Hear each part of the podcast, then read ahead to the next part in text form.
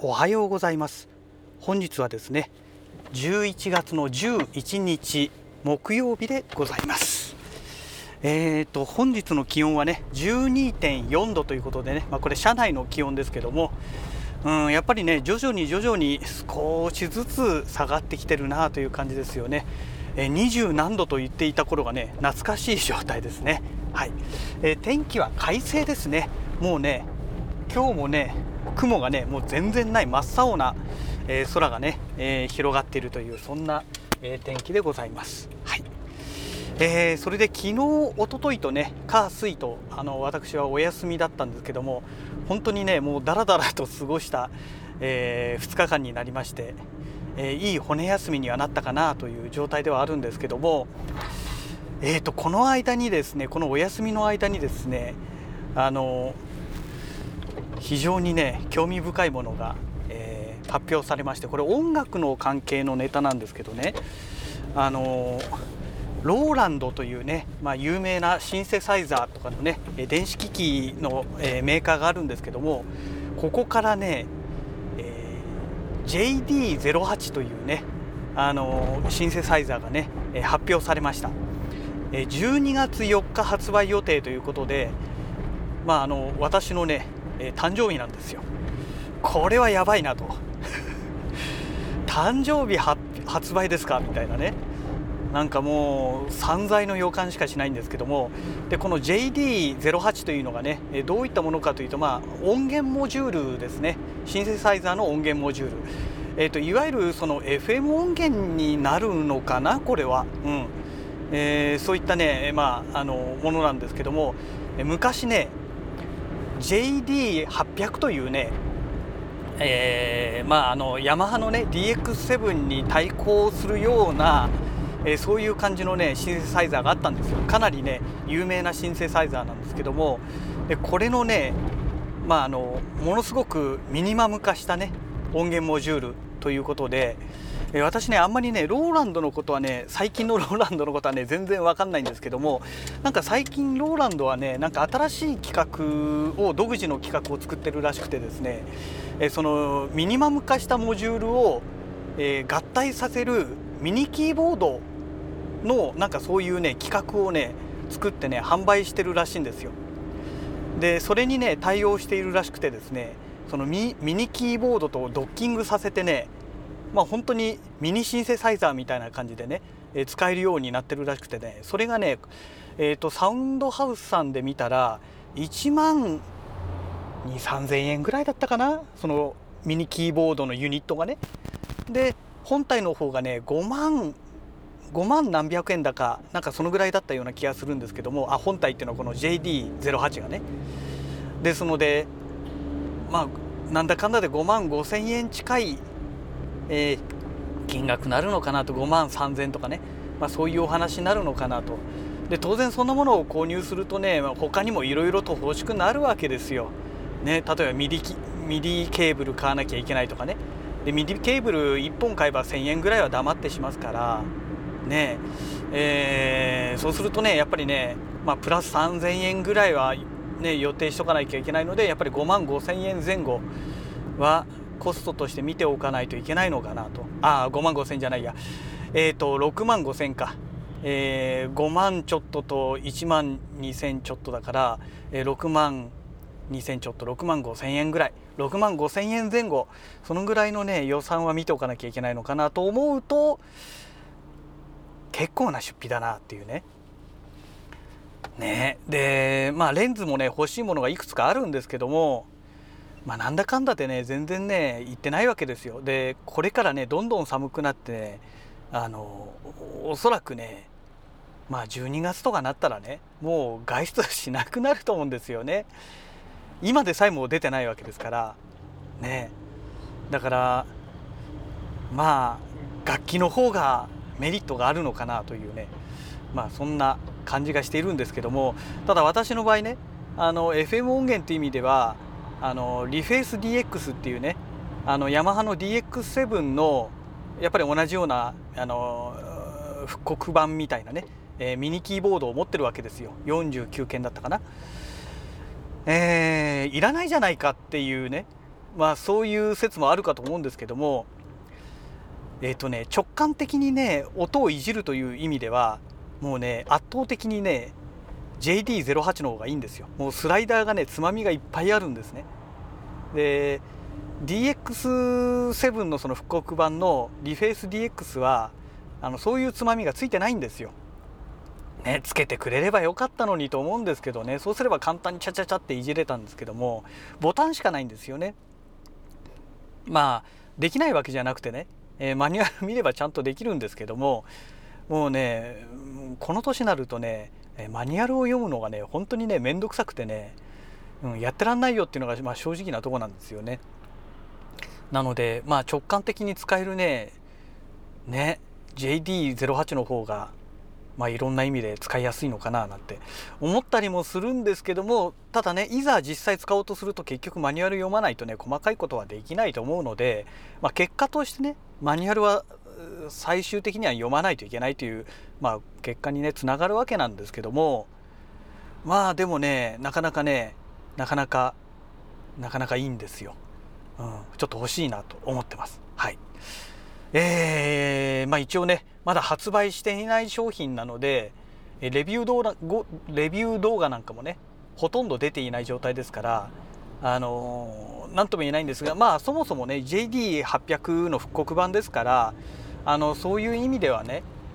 あの何て言うんでしょうかね、えー、まあすでにある商品といえばいいんでしょうかね、えー、ということになってきますので、うん、まあいいのかなと。あのもう JD800 を見ればいいというね。えー、まあ、そういうことですので、まあ、そんなにね、え、商品がどうなのっていうところまでね目くじら立てて調べるようなものでもないのかなという感じは、え、しております。はい。えー、それでね次の話題なんですけども、まあ、この火曜日水曜日のお休みの間にね、えいわゆるあの今度アニメの話ですね。Amazon プライムビデオで見ているこのアニメの話なんですけども、えーと、このお話はまだしてなかったかと思うんですけども「王様ランキング」っていうね、えー、アニメをねえツイッターでフォローさせていただいてるカズアさんから教えていただいてえこれをね見てみたんですけどもこれがねなかなか名作の予感なんですよ。あのいや非常にねよくできてるなっていうねあのぜひねあの見てほしいんですけどね私もねもう一応 Amazon プライムビデオでえー、公開されている分に関してはもう全て見たんですけどもいやなかなかどうしてこれはねなかなかいいです。うん、あの面白かったです。まあ、どういうものかというのはねあのちょっとこの「王様ランキング」というタイトルからはね、えー、ちょっとね想像がつかない、えー、今のところね今のところ想像がつかないような物語になっておりますけどもあのいわゆるそのまあ西洋のね西洋の時代背景にしたそういうね、えー、世界なんですけども一応ね西洋と言いつつもこのロールプレイングゲームのねファンタジーの世界がまあ舞台といった方がいいかもしれないですね、えそういう世界設定なんですけども、え、その中にね、まあ、王様あるね王様がいてねその王様がすごいね強いんですよ。カリスマ性のある強い王様なんですがまあ病で亡くなってしまうんですね。でその跡継ぎとなる人が主人公ということでね、まあ、いろんな、まあ、波乱な、えー、物語がね、えー、展開されていくと。そういうね、えー、状態なんですけども、まあ、是非ねこれはね見ていただきたい、うん、あの非常にね面白い作品です。えそれからねもう一つ、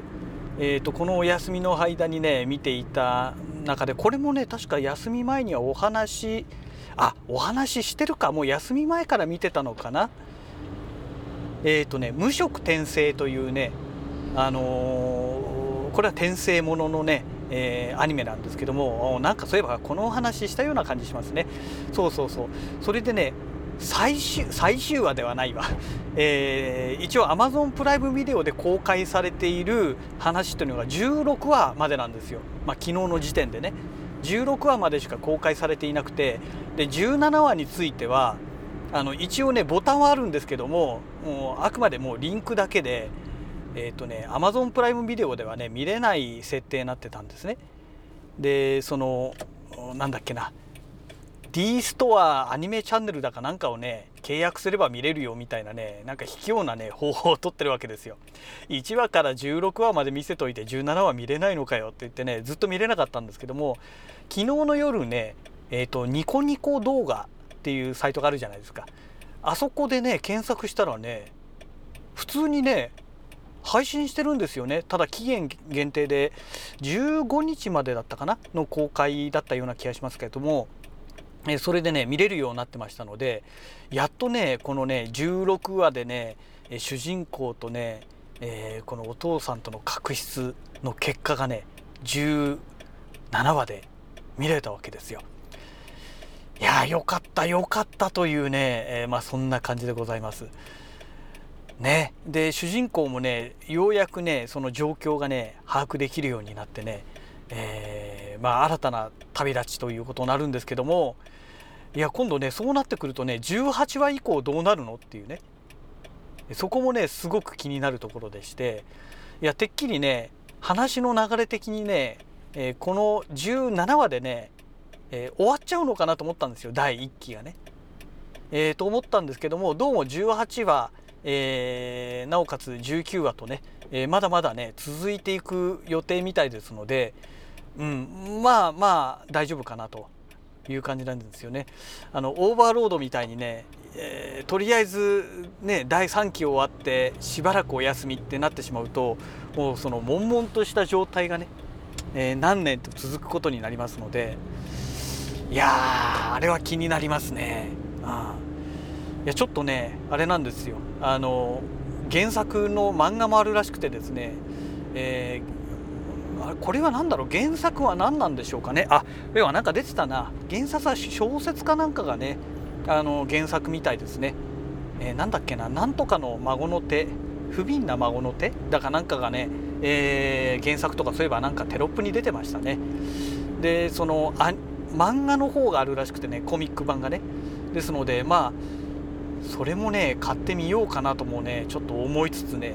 うん。でもそれ買っちゃうとね今度アニメの方の楽しみがなくなってしまうので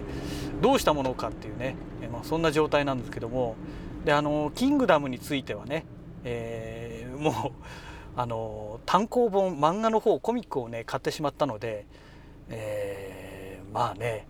えどうなんでしょうっていうところはあるんですが、えこれもねもう今一旦話は終わってるみたいですよね。あのアニメの方はね一旦終了してるみたいですからまあしばらくこの第何期になるんでしょう第4期になるんでしょうかね。まあ当分出てこないのかなという意味では原作をの原原作か。まあそうだな「キングダム」については原作のコミックが原作ですからね、えー、原作のコミックを買っておいてまあ良かったのかなというところはありますけども、まあ、なんだかんだでね結構なお金を投資しちゃったなという感じですね。うん、まあここのとこねあのキングダムを見始めてからですね、えー、ちょっとねやたらとねこのアニメにね、えー、神経がね集中されてしまってますのでいろんな意味でね活動がね停止しちゃってるという部分は正直あるんですよね。うんねいろいろやりたいこともあるんですけどね。でやらなきゃいけないこともいっぱいあるんですけどね。ちょっとね、えー、もうそれどころじゃなくてですね。で昨日なんかもね結局なんだかんだでまたねあのもう一回あの無色転生をね、えー、見始めたりしてねまた無駄に時間を潰してしまったなんていうところもあったんですけども